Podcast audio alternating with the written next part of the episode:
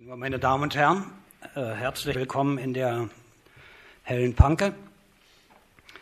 Heute Abend hatten wir zwei äh, Kollegen äh, eingeladen, zwei Kollegen, die Ihnen sicherlich auch bekannt sind und die mit gewichtigen Publikationen zur theoretischen Verarbeitung der sowjetrussischen Entwicklung in der deutschen Sozialdemokratie hervorgetreten sind.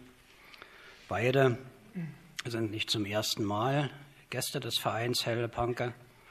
Uli Schöler hat 2007 hier einen Vortrag über Wolfgang Abendroths Aktivitäten in der Jugendbewegung in der Weimarer Republik gehalten. Es gibt eine Broschüre, wer äh, Interesse an der Publikation hat, äh, kann sie nachher bei Alexander Amberger erwerben. Die erste Auflage seines heute vorzustellenden Buches. Die zwei Bände sind in zweiter Auflage im Karl Dietz Verlag erschienen. Die erste Auflage ist 1991 im Litt Verlag herausgekommen und es handelte sich dabei um das Manuskript der 1989 in Bremen eingereichten Dissertation. Professor Ulrich Schöler zu seiner Vorstellung ist Rechts- und Politikwissenschaftler lehrte bis 2012 als, Außenplan, als außerplanmäßiger Professor am Otto-Suhr-Institut der FU. Bis 19. Bis 2019, ja. Ja, bis 2019. Genau. Äh, so steht es im Netz. Mhm. Und äh, leitete bis äh, 1998 das Büro von Wolfgang Thierse und betreute daneben als Sekretär die Arbeit der historischen sowie der Grund Grundwertekommission der SPD. Anschließend war er im Deutschen Bundestag, zuletzt als dessen stellvertretender Direktor tätig. Seit 2015, auch das äh, muss erwähnt werden, ist er Vorstandsvorsitzender der Bundeskanzler Willy Brandt. Dr. Jörn Schüttrumpf, der eigentlich auch äh, hier vorne mit sitzen sollte, ist aus gesundheitlichen Gründen äh, verhindert. Er ist uns aber zugeschaltet und wird auch sein Part nach äh, meiner Einleitung dann übernehmen. Jan Schüttrumpf, äh, für die, äh, den, die auf die Vorstellung Wert legen, ist hier sicherlich bekannt. Er ist Historiker und Verleger. 2003 übernahm er für fast anderthalb Jahrzehnte die Geschäftsführung des Berliner Karl Dietz Verlages. In dem Verlag ist auch die zweite Auflage erschienen. Zuletzt war er in der Rosa Luxemburg Stiftung als Leiter der Fokusstelle Rosa Luxemburg tätig. Er ist Herausgeber der Schriften, Reden und Briefe von Paul Levi. Band 7 der Werkeausgabe ist soeben erschienen. Im Vorwort zur zweiten erweiterten Auflage seines Buches Despotischer Sozialismus oder Staatssklaverei würdigte die Schöler die von Schüttrumpf initiierte Neuausgabe und Fortsetzung von Werkausgaben linkssozialdemokratischer, kommunistischer theoretischer Köpfe. Aufgrund derer, Zitat, auch die in der vorliegenden Arbeit entwickelten Thesen jetzt einer genaueren Überprüfung unterzogen werden können. Geradezu paradigmatisch gilt dies auch für den Quellenband, der die innersoziale Debatte über das Verhältnis zu Sowjetrussland der Jahre 1917-18 dokumentiert. Gemeint äh, ist hier der von, 20, von Jörn Schüttrumpf 2017 herausgegebene Band die Ähnlichkeit der Titel spricht für sich. Diktatur statt Sozialismus, die russische Revolution und die deutsche Linke 1917-18.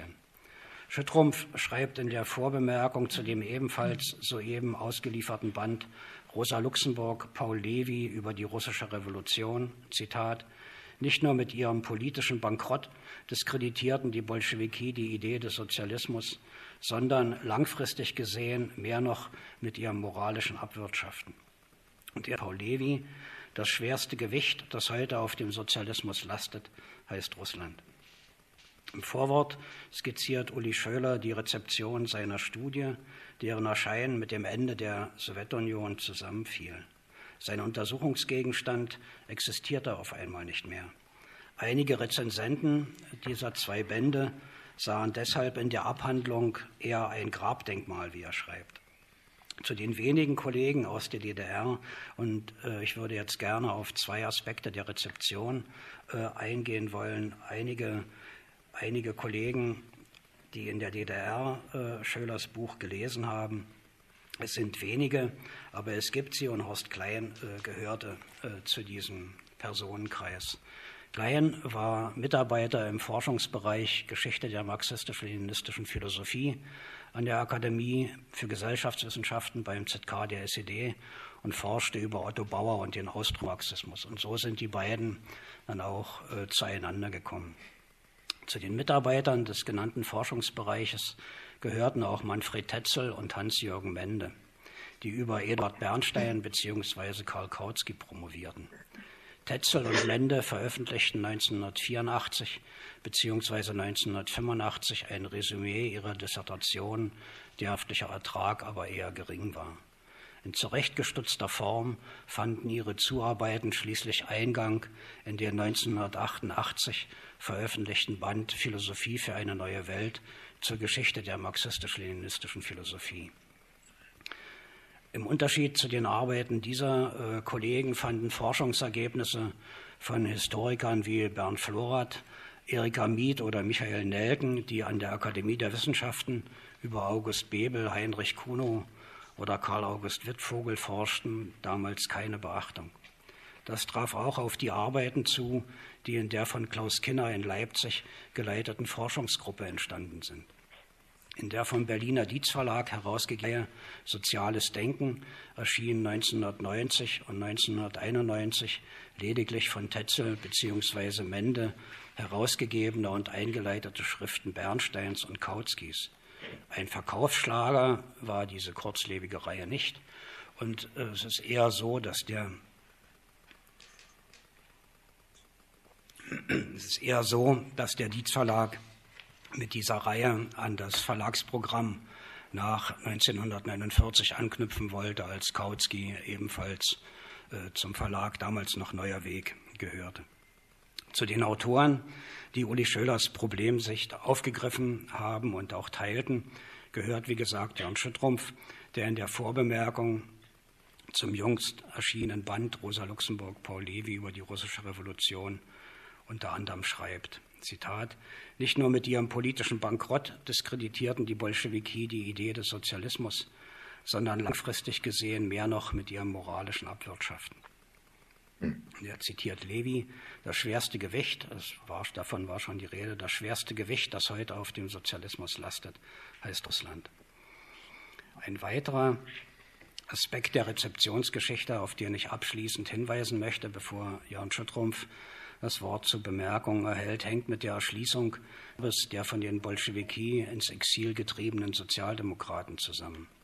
Im zweiten Band skizziert Uli Schöler die Aufnahme der von Julius Martov, Paul Axelroth und Theodor Dahn an Lenin und den Bolschewiki geübten Kritik durch Theoretiker der MSPD und der USPD. Leider ist eine geplante Übersetzung seiner Dissertation ins Russische damals nicht zustande gekommen.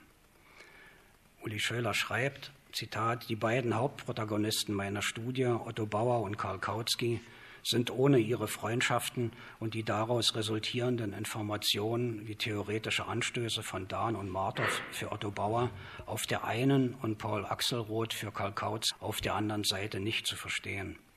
Umso bedauerlicher ist es, dass es bis auf den heutigen Tag keine Studie über den Sozialistischen Westnik, also den sozialistischen Boten gibt, in dem fast alle in Berlin lebenden Exilanten von 1921 bis 1933 publizierten. Bayerstedts Studie, auf die sich Uli Schöler bezieht, bezieht leider nur die ab 1924 veröffentlichten oder in Berlin erschienenen Ausgaben ein wann und wie diese Forschungslücke unter Einbeziehung russischer Historiker geschlossen wird, eine Aufgabe, der ich mich verpflichtet gefühlt habe, vermag ich heute mit Blick auf die Situation leider nicht zu sagen. Soweit äh, zur Einleitung und zur Vorstellung. In der Regie äh, haben wir uns es so gedacht und so abgesprochen, dass äh, Jörn Schüttrum, von dem schon viel die Rede war, jetzt einige Bemerkungen zu der äh, Ausgabe macht und dann das Wort an Uli Schöler zum Vortrag übergeben werden kann. Vielen Dank. Okay, es ist völlig unverständlich, dass dieses Buch nicht intensive Diskussion im breitesten Spektrum der Linken ausgelöst hat, hat äh, 1991 äh, Jürgen Kuczynski geschrieben. Äh, hat äh, eine Rezension damals in einer Zeitschrift veröffentlicht, äh, an der unter anderem ich äh, als Redakteur mitgearbeitet habe, Utopie Kreativ. Dadurch bin ich damals auf dieses Buch aufmerksam geworden äh, und habe es zumindest in größeren Teilen gelesen und auch in großen Teilen kopiert und es dann wieder vergessen. Wie es oft zu sein pflegt, als ich äh, 16, 2016, 2017 äh, den äh, Dienstverlag an meine Nachfolger übergab, fragten die mich, äh, hast du noch irgendein Projekt, äh, was du noch haben würdest, wollen? Sag ich, na ja, äh, bei, beim Aufräumen ist mir in die Hände gefallen, äh, größere, ein größerer Teil der Kopien aus Uli Schölers Buch. Kennt ihr das? Nein, das kannte natürlich keiner. Die Leute sind doch alle 15 Jahre jünger als ich oder 20. Und ähm, also, dann habe ich ihm die Kopien gegeben, aber meinte, also das ist ein äh, verlegerisch sehr herausfordernde äh, Angelegenheit mit 1000 Seiten und äh, ich selber äh, habe es äh, nicht gewagt, damals anzufassen, muss man ehrlicherweise sagen. Äh, umso erfreuter war ich, als ich äh, dann äh, nach zwei oder drei Jahren die Nachricht bekommen habe, dass es dieses Buch in einer zweiten Auflage mit einem neuen Vorwort, was ich sehr, sehr empfehle, mit sehr viel Gewinn gelesen, doch kommt. Es ist in der historischen Literatur nicht so ganz üblich, äh, dass äh, Monographien äh, eine zweite Auflage erhalten. In der Regel werden Monographien in kürzester Zeit einfach überholt und werden selber dann zu Relikten der Geschichte, die dann allenfalls noch für Historiker der Geschichtswissenschaft interessant sind. Umso bemerkenswerter und wichtiger ist äh, das äh, Buch, was, oder es sind ja zwei Bücher, ein Buch in zwei Büchern, äh, das Uli Schöler hier vorgelegt hat, ein Buch, das nach 30 Jahren immer noch Gültigkeit hat, zeigt die unglaublich große Qualität der Analyse, aber und das ist nicht minder verdienstvoll, das Einbeziehen der Literatur und der zugänglichen gedruckten Quellen. Äh, das ist, äh, dieses Buch hat also neben der Tatsache, dass man es lesen kann, einfach auch einen Kompendiumcharakter. Also dort findet man fast alles, äh, was zu der Literatur, was in der zeitgenössischen Publizistik und Literatur zwischen 1917 und 1900 29 äh, erschienen ist. Äh, ich habe dann noch einige Sachen in den Jahren äh, nach, nach 2015 äh, noch äh, dazu gefunden. Das waren aber eher arrondierende Sachen. Wir werden hier heute, glaube ich, nicht zu einem Streitgespräch kommen, äh, weil wir nicht wirklich unterschiedliche Auffassungen haben. ich habe wirklich nur ganz wenige Bemerkungen äh, also das, was zu Levi steht, äh, ist äh, zumindest ergänzungsbedürftig. Das werde ich jetzt aber nicht weiter ausführen. Schlichtweg, weil seine wichtigsten Kritiken sind in seiner Zeitschrift Unser Weg, Sowjet Unser Weg, die ist 1921, 22 erschienen und die ist so gut wie nie zur Kenntnis genommen worden, was auch ganz leicht zu erklären ist. Es gab davon nämlich nur ein einziges überliefertes Exemplar und das liegt in Bonn. Und, äh, das ist, und ich habe das große Glück gehabt, was man im Leben selten hat, äh, eine druckfrische Ausgabe dieser beiden Jahrgänge Ende vorigen Jahres aus Privathand erwerben zu können. Ich habe sie dann Bibliothek der Rosa-Luxemburg-Stiftung weitergereicht. Äh, das sind die beiden einzigen Ausgaben.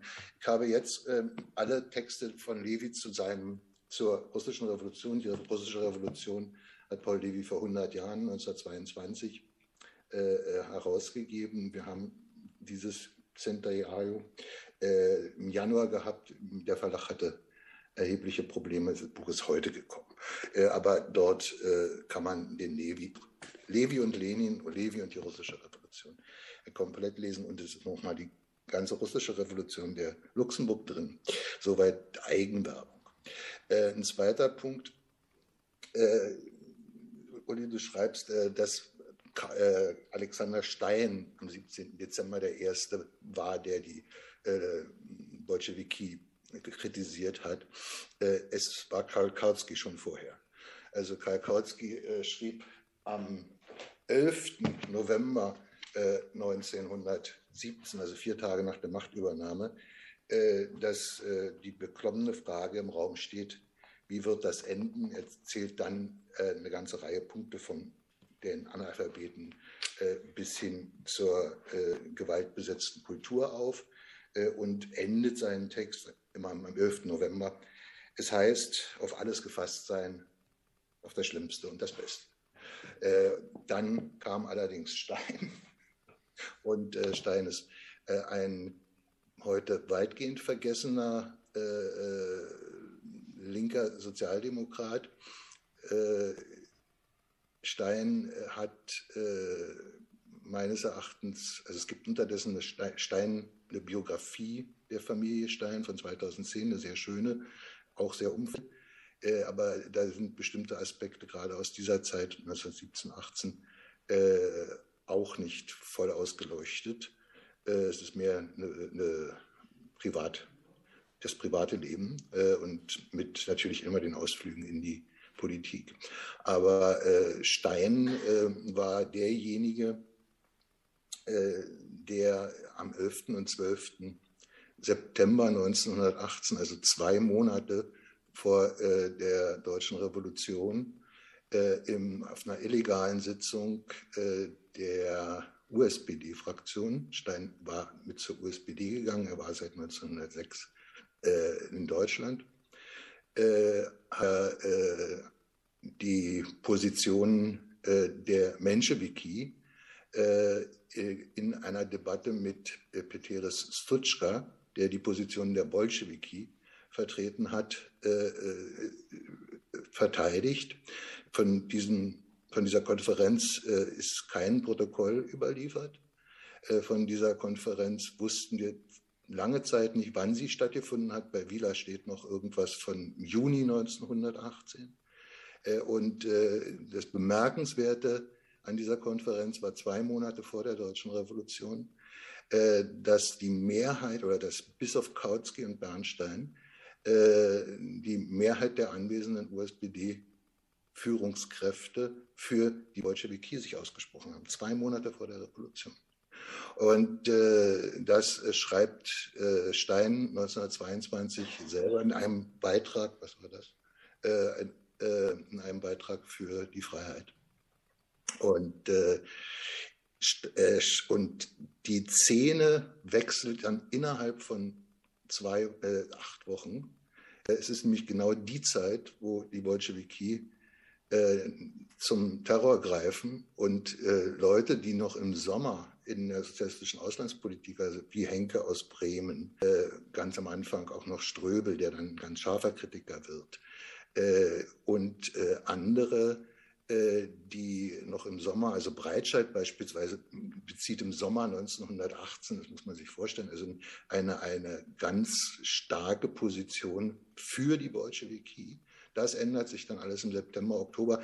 Und da haben wir ein Desiderat, das ist nicht erforscht. Also was dort passiert, aber äh, klar äh, ist zu erkennen an den Reaktionen, äh, dass äh, das, was sich jetzt in Russland dann abspielte, ab, nach dem Attentat auf Lenin, äh, dass das in Deutschland von der USPD-Führung niemand wollte. Und da saßen nur drei Leute, da saßen 60 führende Köpfe der USPD, da waren alle, Redakt alle Redakteure, also aller USPD-Zeitungen und der gesamte, das gesamte Zentralkomitee, einschließlich Hugo Hase, der sich auch äh, äh für die Bolschewiki aussprach. Es gab lediglich äh, ein, äh, so, so eine Einwand gegen den Terror, den, den lehnte man ab. Aber ansonsten, also, und dann ändert sich aber diese Position innerhalb von Wochen.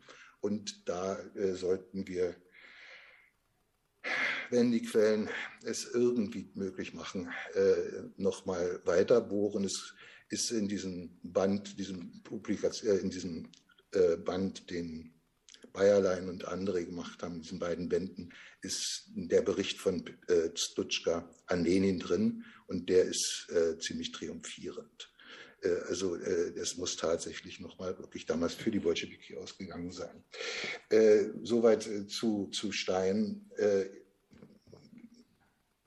Was mich etwas gewundert hat, ist die Haltung zu Bauer im Westen. Also wir im Osten, also wir hatten natürlich zwangsläufig die Haltung von Bauer, also von Otto Bauer, diesen Sozialismus äh, vielleicht äh, oder dass aus dieser Herrschaftsverhältnis äh, ein demokratischer Sozialismus werden kann. Also sonst wären äh, viele äh, nicht so engagiert und aktiv gewesen.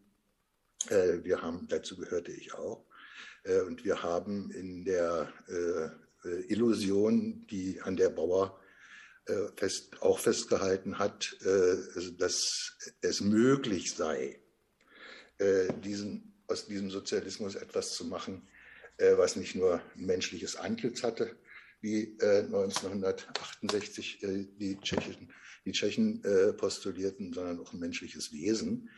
Wir sind damit gescheitert und wir haben erst, oder ich zumindest, erst nach dem Scheitern begriffen, dass dieser Sozialismus nicht reformierbar war.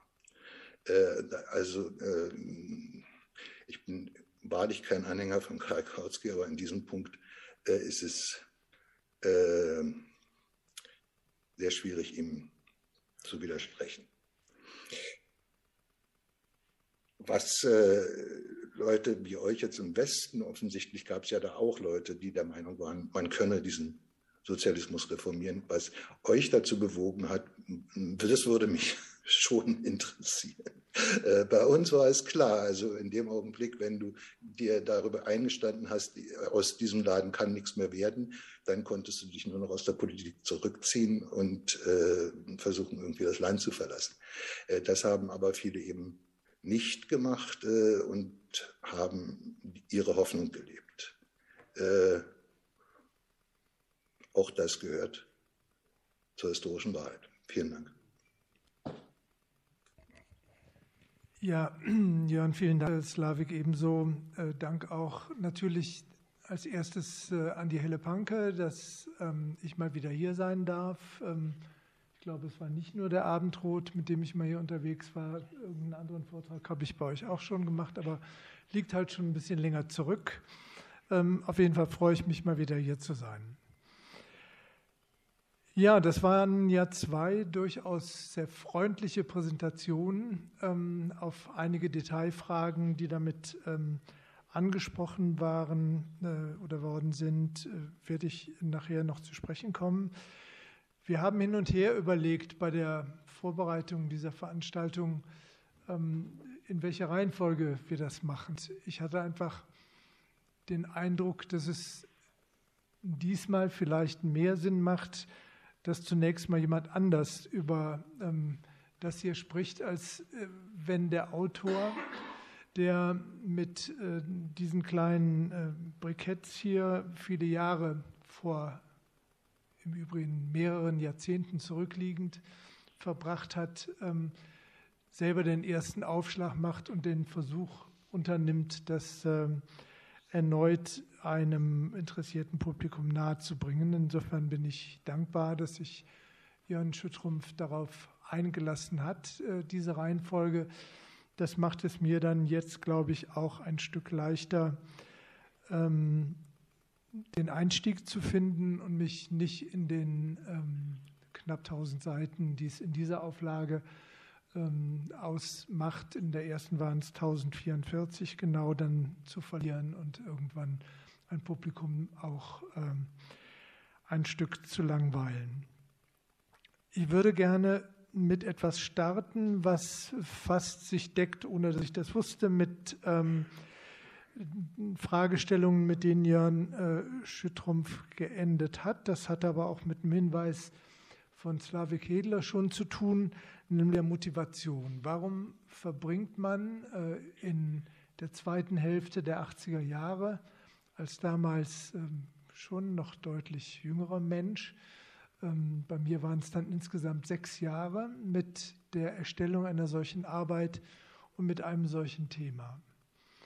Und ähm, es mag fast anekdotenhaft komisch klingen, wenn ich ähm, das jetzt vielleicht doch versuche, ein Stück biografisch zu zeigen. Ähm, und wir werden daran sehen, wie unterschiedlich doch ähm, unsere Weltlage geworden ist und auch die Lage der politischen Linken.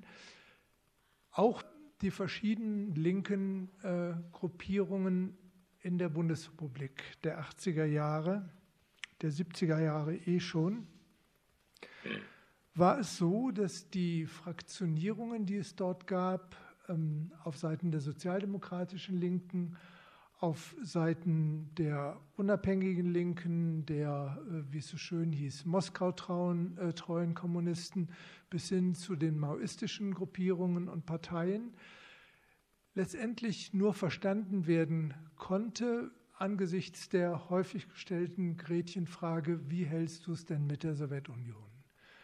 Also immer dann, wenn Konflikte ähm, auftraten, entstanden in den äh, späten 60er Jahren, was äh, verständlicherweise ist eben ja auch schon angeklungen, der russische Einmarsch äh, in Prag, die Beendigung des Prager Frühlings. Ähm, äh, dann gab es die Auseinandersetzung auch bei uns intensiv um ähm, die Frage der Intervention in Afghanistan 1979 äh, dann äh, überholten uns schnell die Ereignisse in Polen und die Frage, wie steht man denn als äh, Linker, ob in der Sozialdemokratie oder außerhalb, äh, zur Frage der polnischen Gewerkschaftsbewegung äh, und Solidarność-Zeitpunkt.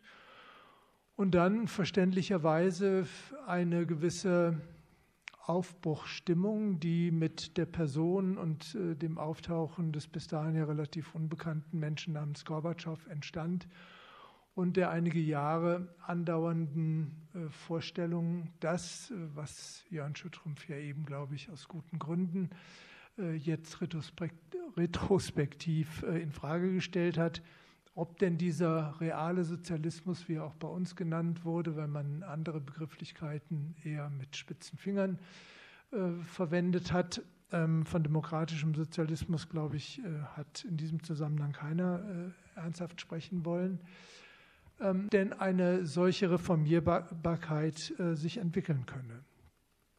Ich will nur daran erinnern, und ich selber habe an vielen dieser Konferenzen teilgenommen, dass unter anderem mein Doktorvater, der vielleicht hier auch schon mal referiert hatte, Detlef Albers, leider allzu früh verstorben, ähm, einer derjenigen war, der auf Seiten der sozialdemokratischen Linken ähm, das angestoßen hat, was ähm, der ebenfalls äh, vorhin schon genannte Wolfgang Abendroth die Renaissance des klassischen Austromarxismus genannt hat.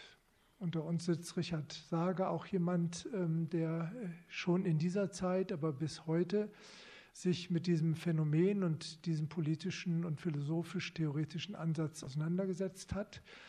Das ist ein enormer Impuls gewesen für ähm, große Teile der sozialdemokratischen Linken, ähm, die einfach entdeckt haben, dass es im Rückblick spannende Theoretiker gegeben hat in der europäischen Sozialdemokratie, ähm, die auch für diese Zeit durchaus was zu sagen hatten. Und die Konferenzen, die organisiert wurden, äh, wurden zusammen durchgeführt mit den bekanntesten Vertretern und Theoretikern des sogenannten Eurokommunismus im Westen, also der italienischen kommunistischen Partei, der finnischen äh, Kommunisten, der spanischen Kommunisten, nennen nur Berlinguer oder Santiago Carrillo.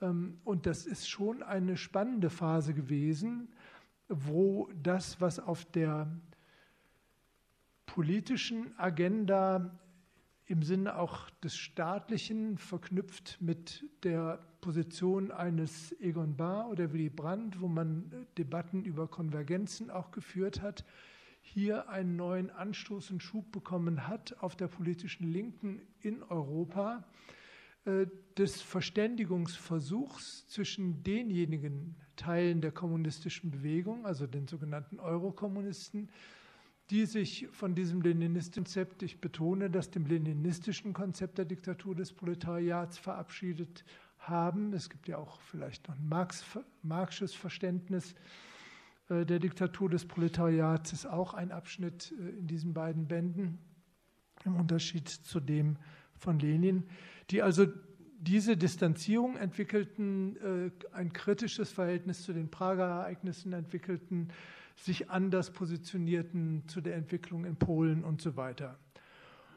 Und es gab, ich will das nicht verhehlen, auch bis hinein in die sozialdemokratische Linke, auch an den Universitäten. Ich bin in meinen frühen Jahren, in den 70er Jahren äh, als Jurastudent Mitglied des zunächst sozialdemokratischen, dann äh, wegen der Namensaberkennung Sozialistischen Hochschulbundes geworden und in Teilen dieses also eigentlich sich sozialdemokratisch verstehenden Kontextes waren Positionen durchaus populär, die man heute ohne ja, Bedenken als leninistisch einstufen würde.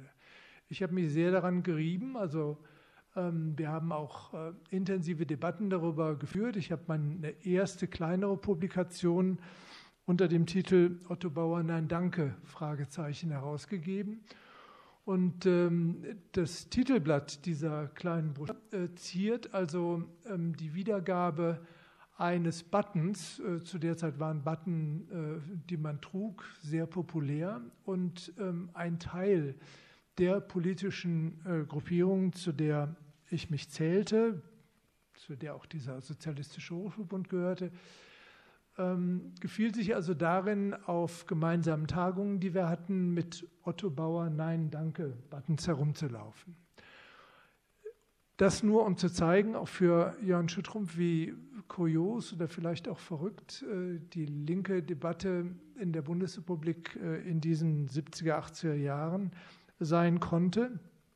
Und ich habe, und damit komme ich zu der Frage der Motivation zu einer solchen Arbeit, ich habe den Versuch unternommen, als äh, junger Jurastudent ähm, an der Universität Bonn in diesem Sozialistischen Hochschulbund die Frage aufzuwerfen, ob es denn äh, nicht Sinn mache, dass wir uns intensiver mit der Frage beschäftigen, was denken wir denn jetzt eigentlich über das, was da in diesem sogenannten realen Sozialismus vor sich geht. Ich war, äh, wurde äh, in den Allgemeinen Studentenausschuss der Uni gewählt und wir hatten dort eine Koalition des SAB mit dem MSB Spartacus, also der Studentenorganisation der DKP, die zu diesem Zeitpunkt an den Unis durchaus stark war.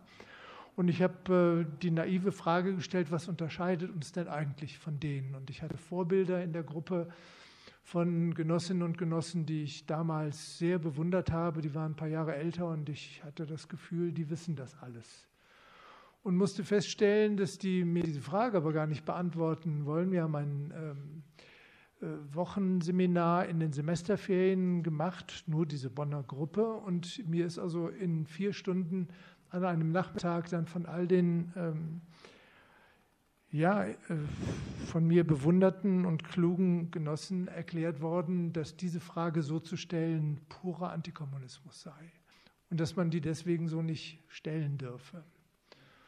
Damit hatte ich aber meine Fragen nicht beantwortet. Und äh, nach diesen vier Stunden, ähm, wie das dann häufig auch im Bereich der politischen Linken der Fall ist, hat man sich dann darauf verständigt, äh, dass man einen Arbeitskreis einrichtet. Zu diesem Arbeitskreis bin ich hingegangen. Zur Beratung dieses Arbeitskreises kamen aber nur diejenigen, die die Fragen hatten und nicht diejenigen, von denen wir Antworten ähm, glaubten bekommen zu können. Das heißt, ähm, wir sind damit auch, äh, denke ich, bei einem Teil unserer geteilten und zum Teil aber auch gemeinsamen linken Geschichte der Ausblendung Fragestellungen, die innerhalb der Linken nicht Konsens, sondern nur konfliktfähig sind. Und von deren Verdrängung, von deren Ausblendung und der Nichtbereitschaft, sich ihnen zu stellen und sie möglicherweise auch produktiv zu machen. Und als ich dann mit meiner juristischen Ausbildung fertig war, war ich, was diese Fragen anging, immer noch nicht klüger, hatte allerdings diesen SAB mittlerweile verlassen und war Mitglied der Jusorsche-Gruppe an meiner Universität geworden, ohne da noch viel ähm, Zeit äh, und äh, Energie hineinstecken zu können. Und habe dann mit dem eben erwähnten Detlef Albers, ähm, der an der Uni Bremen lehrte, überlegt, ähm, mit welchem Thema ich denn promovieren könne und solle bei ihm. Und wir haben uns eben geeinigt auf das, was jetzt hier vorliegt, was dann äh, 1991 äh, in der Druckfassung Das Licht der Welt, äh, äh ähm, ja, wie sagt man, das Licht der Welt erblickt, genau.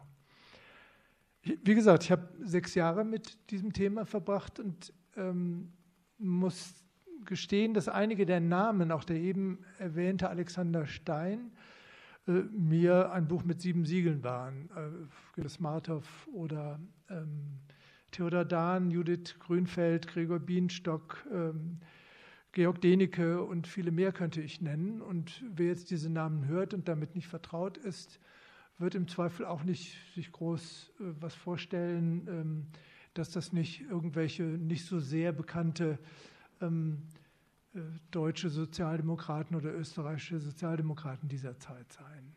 Sind sie aber alle nicht. Sind alles äh, Exilierte, äh, mit ihren Namen dann ähm, europäisierte oder westeuropäisierte oder eingedeutschte ehemalige jüdische Sozialdemokraten russischer Herkunft, entweder ähm, ehemalige Mitglieder oder noch Mitglieder. Sie haben ja die Auslandsleitung dann äh, nach Berlin mitgenommen ähm, der russischen Menschewiki im äh, Berliner Exil, äh, viele auch sogenannte Bundisten, wenn sie den Schwerpunkt wie Raphael Abramowitsch zum Beispiel innerhalb dieser ähm, äh, jüdisch-zionistischen Organisation hatten, die eng miteinander kooperiert haben.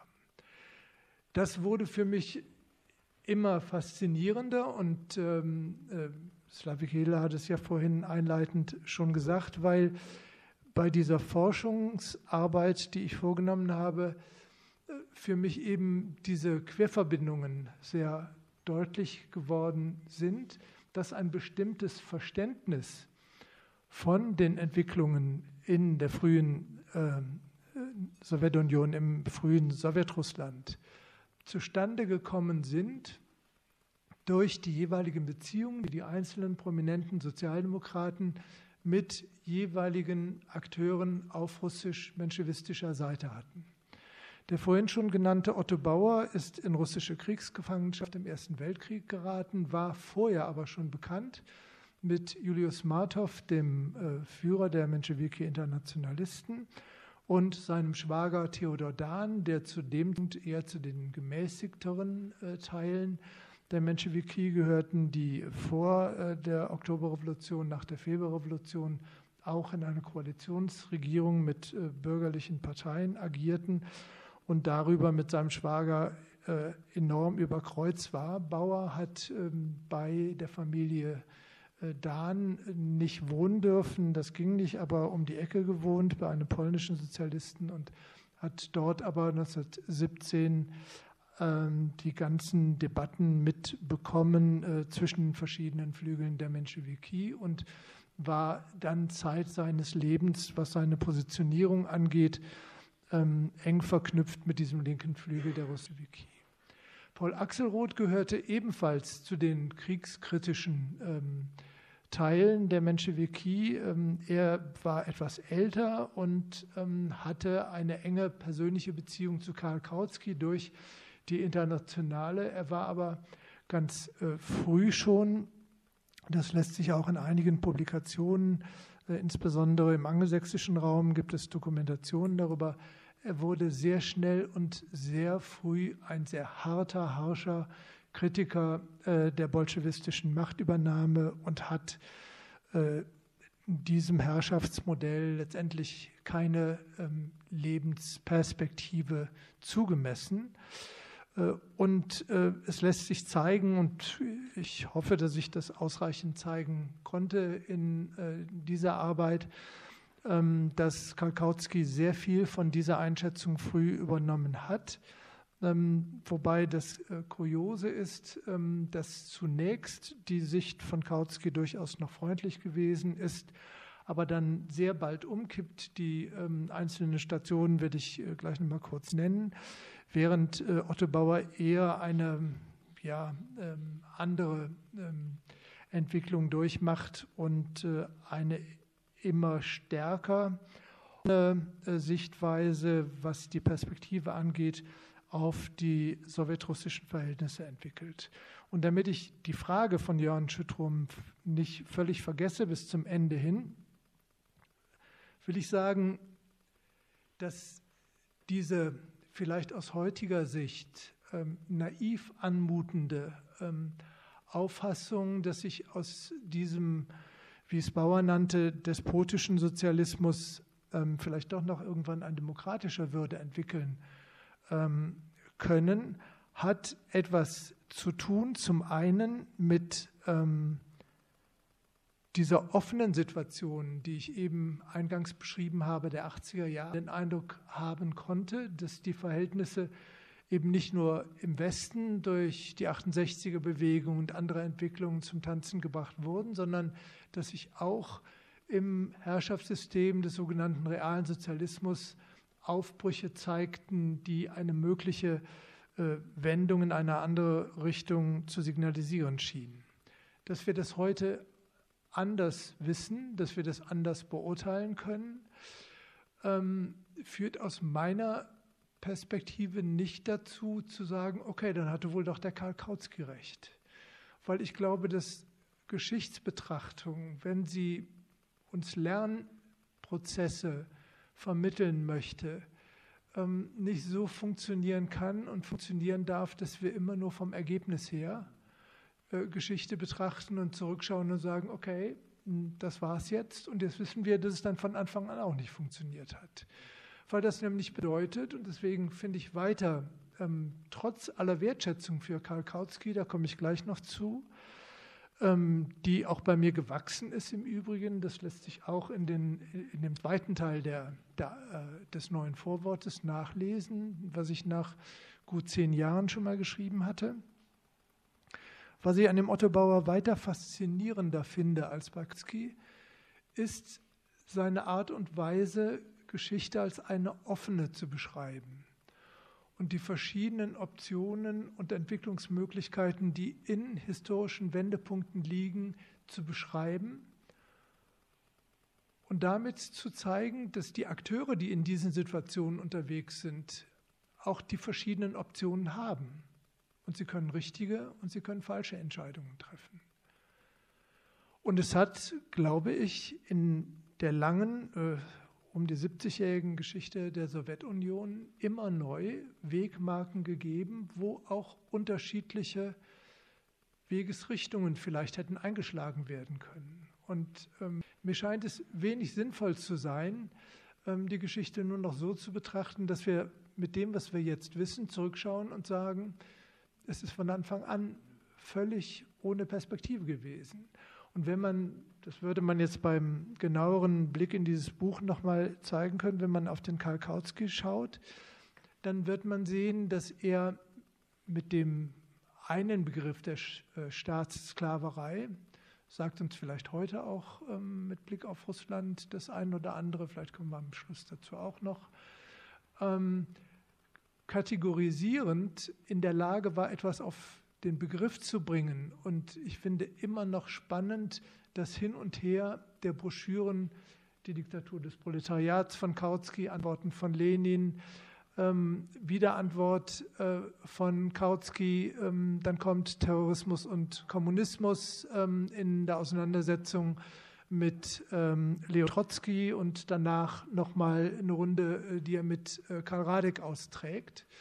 Das ist im Übrigen auch in, ähm, ich weiß nicht, ob das der Dietz Verlag war, doch, ne? bei, bei Dietz dokumentiert.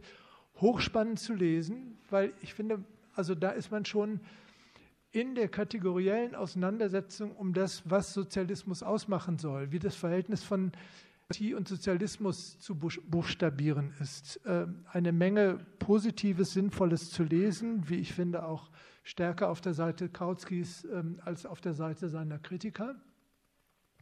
Aber in seiner Verzweiflung ist es so, dass Kautsky in den 20er Jahren nahezu jedes Jahr ähm, das nah bevorstehende Scheitern dieses Experiments insgesamt prognostiziert deswegen auch dazu übergeht, ähm, Aufstandsversuche positiv zu spiegeln und zu unterstützen. Das ist aber nur ein kleiner Teil der rechte Flügel der menschewistischen Partei, der solche Perspektive mitgeht, und ein Teil der Sozialrevolutionäre, während die große Mehrheit auch eben der schon ins Exil getriebenen menschewistischen Partei sich dem widersetzt und mitverhindert, dass äh, entsprechende Beschlüsse auf den Kongressen der Internationale gefasst werden.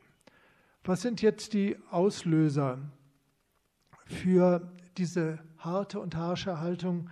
Ähm, Jan Schüttrumpf hat ja eben gesagt, das müsse noch genauer ausgeleuchtet werden. Also da würde ich, äh, Jan, mit dir nochmal ähm, gerne genau durchgehen durch meine beiden Bände, weil ich glaube, dass das sich äh, jetzt nicht an einem Punkt äh, fokussiert äh, zeigen lässt, sondern für die verschiedenen Akteure sind es unterschiedliche Wegmarken, an denen sie sich letztendlich abwenden, individuell oder auch in Gruppen. Und für den Karl Kautsky ist die erste ähm, wichtige Wegmarke das Auseinanderjagen der Konstituante, ähm, wo er letztendlich äh, zu dem Ergebnis kommt, äh, dass dieses äh, Experiment ähm, wohl keine große und sinnvolle Perspektive hat. Viel wichtiger noch für Karl Kautsky ist dann die Situation 1921. Er ist eingeladen als Teil einer Delegation der Sozialistischen Internationale, zu der Kamil Jüßmanns, äh, Emil van der Velde und andere gehören, ähm, Georgien zu besuchen. Und reist dorthin, aber ähm, kommt später an als die andere Delegation, weil es äh, Reiseprobleme, Passschwierigkeiten gab und äh, verlebt noch drei Monate äh, von 1920 auf 21 in Georgien. Und er kehrt zurück und ist völlig begeistert von dem, was er eine sozialdemokratische Bauernrepublik nennt. Ähm, und man muss wissen, dass äh, diese Republik, ähm, Georgien, ähm, Aserbaidschan, Armenien sind Gebiete, die vorher zum russischen Zarenreich gehört hatten und die im Zuge der äh, Sezessionsbewegungen innerhalb der Bürgerkriegsphase nach der Oktoberrevolution ähm, zu eigenständigen Staaten werden. Ähm, und äh, in denen auch Wahlen stattfinden. Und bei äh, diesen ersten Parlamentswahlen in Georgien erhalten die russischen Sozialdemokraten, die Menschewiki, über 80 Prozent der Stimmen und stellen dort die Regierung. Sie erhalten diese große Mehrheit an Stimmen, sowohl in den Städten erstaunlicherweise, aber nicht nur dort, sondern eben auch auf dem Lande, die entsprechend ähm, ja, äh, stark bäuerlich geprägt ist. Und Kalkautsky sieht dort eine Art, da mag man darüber streiten, ob es realiter der Fall war, da gibt es sicher auch kritische Aspekte zu beschreiben, aber dass dort eine Art sozialdemokratischer Musterstaat unterwegs äh, gewesen sei, mit äh, einer ähm, starken Sozialgesetzgebung, mit einem fortschrittlichen Wahlrecht und so weiter und so weiter. Und dann passiert eben das, was der eigenen von den Bolschewiki ja proklamierten ähm, Position des Selbstbestimmungsrechts der Nation vielleicht nicht so ganz entsprach, auch nicht äh, den Vorstellungen, die Lenin dazu entwickelt hatte, dass nämlich äh, kleinere ähm, Erhebungen von Dörfern, also nicht etwa äh, äh große Massenstreiks in Städten oder so, sondern kleine Dorferhebungen dazu genutzt werden, dass die kleine noch ziemlich unbedeutende bolschewistische Partei in Georgien um Hilfe ruft und ähm, ja, erstaunlicherweise genau an den richtigen Grenzen dort äh, passiert, Teile der Roten Armee gerade zur Stelle sind und dann wird dort einmarschiert und dann ist äh, es relativ schnell vorbei im Februar 1921 mit der Sozialdemokratischen Bauernrepublik. Und dies erlebt Karl Kautsky äh, nach seiner Rückkehr aus Georgien und verändert äh, dann auch die Publikation, die er schon vorbereitet hatte. Das lässt sich alles äh, dort intensiv nochmal nachlesen. Die ist jetzt auch neu aufgelegt, diese Arbeit von, von Kautsky. Aber ich denke mal, dass diese Intervention in Georgien für ihn den endgültigen Bruchpunkt mit äh, dem äh, sowjetrussischen System ausgemacht hat. Ähm, das ist nur ein Beispiel für einen, das ließe sich dann für andere politische Akteure der Sozialdemokratie für spätere Phasen äh, beschreiben. Und da sind ja noch einige Wegmarken, die man durch die 20er Jahre hindurch, aber insbesondere dann die 30er Jahre ähm, aufrufen könnte. Ja, ähm, das ist eine Menge ist gewesen zur Motivation und äh, zu den Themen, ähm, auf äh, die ich in diesem Buch äh, gekommen bin. Einen Satz zu Georgien sagen. Ähm, ich habe gerade am Wochenende einen Text fertiggestellt. Mal schauen, wo er dann hoffentlich in den nächsten Monaten erscheinen wird. Und habe zu zeigen versucht, dass diese Intervention in Georgien, also eine kleine Gruppe ruft den großen Bruder und der hm, interveniert und okkupiert. Ähm, für mich vor genau 101 Jahren die Blaupause gewesen ist für das, was wir gerade erleben und die Blaupause auch gewesen ist für eine ganze Reihe von Aktivitäten, äh, jetzt aus dem Westen äh, betrachtet, hinter dem, was man dann einen Vorhang nannte, also 1953 in der DDR, 1956 in Ungarn und Polen, 1968 in der CSSR, 1979 in Afghanistan und 1980 bis 1982 in Polen. Auch darüber lässt sich vielleicht am Ende debattieren. Was findet man also, wenn man diese Arbeit aufschlägt und äh, versucht daran zu stöbern? Jörn Schüttrumpf hat ja mh, hm, dankenswerterweise darauf hingewiesen, dass es schon eine Art Kompendium ist. Ähm, insofern wusste ich, dass ich mich auf eine gewisse Eisfläche begebe, wenn ich sowas nach 30 Jahren unverändert wieder publiziere. Aber ähm, ich glaube, diese Arbeit unterscheidet sich von anderen dadurch, dass sie sehr, sehr nah bei den Quellen gearbeitet ist. Das heißt, ähm, äh, es findet äh, viel Bauer, viel Kautsky, viel Breitscheid, viel Bernstein, viel Luxemburg, viel Levi darin statt, äh, viel mehr als Uli Schöler darin stattfindet. Ähm, was es natürlich ähm, ist es meine Sortierung, ist es meine Kommentierung, ist es meine Präsentation. Aber ich habe gemerkt, dass es auch 30 ähm, Jahre später noch präsentierbar ist selbst die Forschungsliteratur, die in vielen Detailfragen Dinge vertieft hat, und wir haben vorhin schon über Publikationen, die gerade Jan Schüttrumpf auch betreut hat, ähm, äh, gesprochen, in denen das der Fall ist, ist es doch so, ähm, dass es immer noch eine relativ singuläre Beschreibung und Darstellung einer ähm, Debatte ist, die einer der damaligen Rezensenten, ähm, glaube ich, ganz zutreffend beschrieben hat als die letzte große parteiübergreifende Debatte im deutschsprachigen Raum innerhalb äh, der Sozialdemokratie, aber über sie eben auch hinaus. Es ist immer auch eine Debatte mit dem Teil der Arbeiterbewegung gewesen.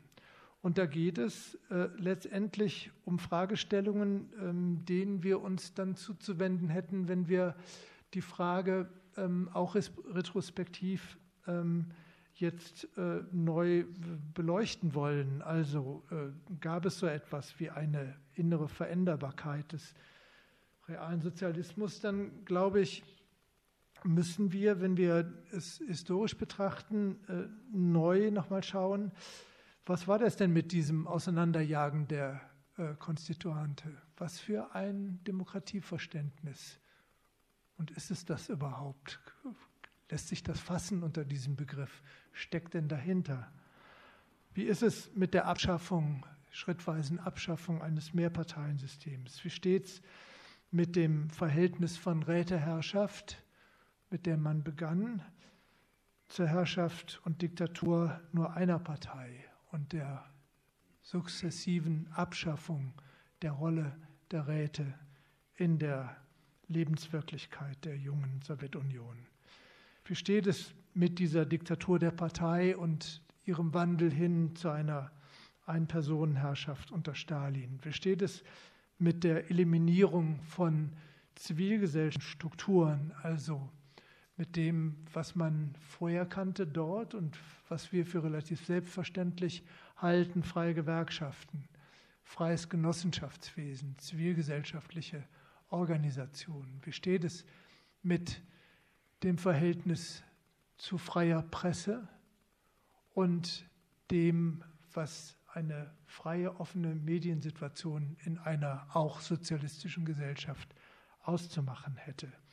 Wie steht es mit dem Selbstbestimmungsrecht der Nationen, was in diesen frühen Jahren gerade von den Bolschewiki proklamiert wurde? Und wir erinnern uns äh, alle gemeinsam an die Auseinandersetzung, die Lenin gerade darüber mit Luxemburg hatte. Und eine der wenigen Fragen, wo ich äh, zumindest theoretisch äh, eher bei Lenin und mal nicht bei Luxemburg war. Das fällt mir in anderen Punkten dann eher nicht ein.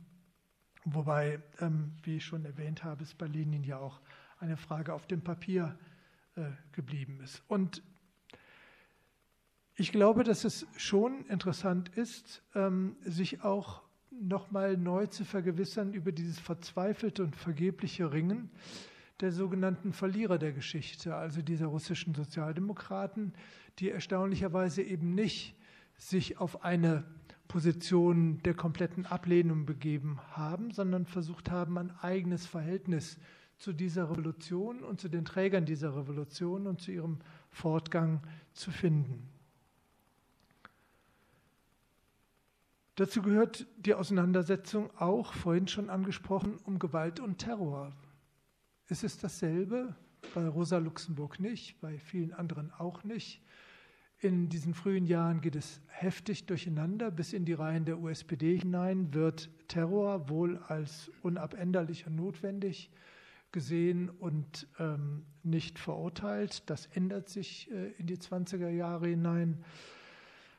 Eine ja, andere Haltung haben dazu äh, die österreichischen Sozialdemokraten. Und wenn ich Richard äh, sage, nochmal anschaue, an der Stelle sind wir uns seit vielen Jahren, wenn wir über diese Fragen debattieren, ähm, immer einig gewesen, dass es auch ein anderes Parteiverständnis gewesen ist der österreichischen Sozialdemokratie oder theoretisch ausgedrückt des sogenannten Austromarxismus, ähm, also wissenschaftlich wie parteitheoretisch was dort dazu geführt hat, dass die Kommunistische Partei in Österreich immer eine Sekte geblieben ist, bis von einer kurzen Phase abgesehen in den wenigen ersten Jahren nach dem Zweiten Weltkrieg. Aber durchgängig durch die 10er und 20er und 30er Jahre ähm, des vergangenen Jahrhunderts blieben die Kommunisten eine Sekte und das hat aus meiner Sicht ganz stark etwas damit zu tun, dass dort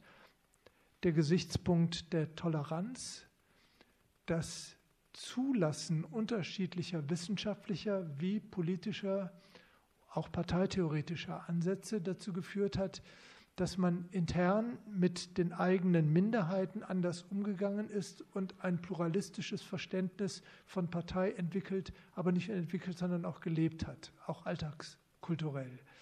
Während also Minderheiten, auch linke Minderheiten in der österreichischen Sozialdemokratie ihren Platz auch in Vorständen hatten, äh, gab es für die deutschen Sozialdemokraten, die auf dem linken Flügel unterwegs waren, keinen Platz in Vorständen. Sie kriegten keine Co-Referate auf Parteitagen.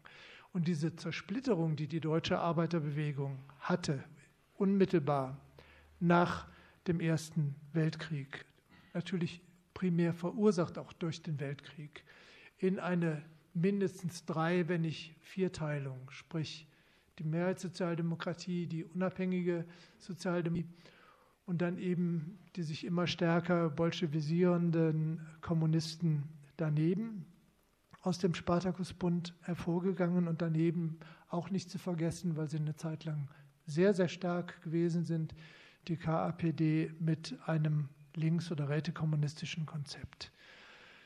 Das ist eine spezifisch, nicht nur, aber doch spezifisch deutsche Situation, die sich signifikant von der in Österreich, äh, wie ich finde, zum Schlechten unterscheidet. Und mit Blick auf die Uhr will ich jetzt zu einem letzten kleinen Begriff noch kommen, äh, wo ich vielleicht äh, mit ähm, ja, einer gewissen Ironie auch dieses Bild des Epitaph, also des Denkmals, was vor 30 Jahren ähm, der äh, mit Richard Sage lange eng befreundete Walter Euchner entwickelt hat in der Besprechung ähm, der Erstauflage dieser Bände. Der eben einer von denen war, die geschrieben hat, naja, eine interessante Arbeit, viel Spannendes steht drin, aber Patient verstorben. Das ist nun leider vorbei. Ähm, ich sehe das notwendigerweise, würde ja jeden wahrscheinlich verwundern, wenn es anders wäre, anders, weil ich den Schwerpunkt meiner Arbeit schlichtweg anders sehe. Es ist eine Arbeit, die sich mit der Theoriegeschichte in der Arbeiterbewegung in einer bestimmten Phase primär in der Sozialdemokratie beschäftigt. Und die Folie dafür ist die Sowjetunion oder das frühe Sowjetrussland sodass aus meiner Sicht auch der Untergang dieses, dieser Folie und dieser Projektionsfläche noch nicht dazu führt, dass die Debatten, die dazu geführt worden sind, damit obsolet geworden sind.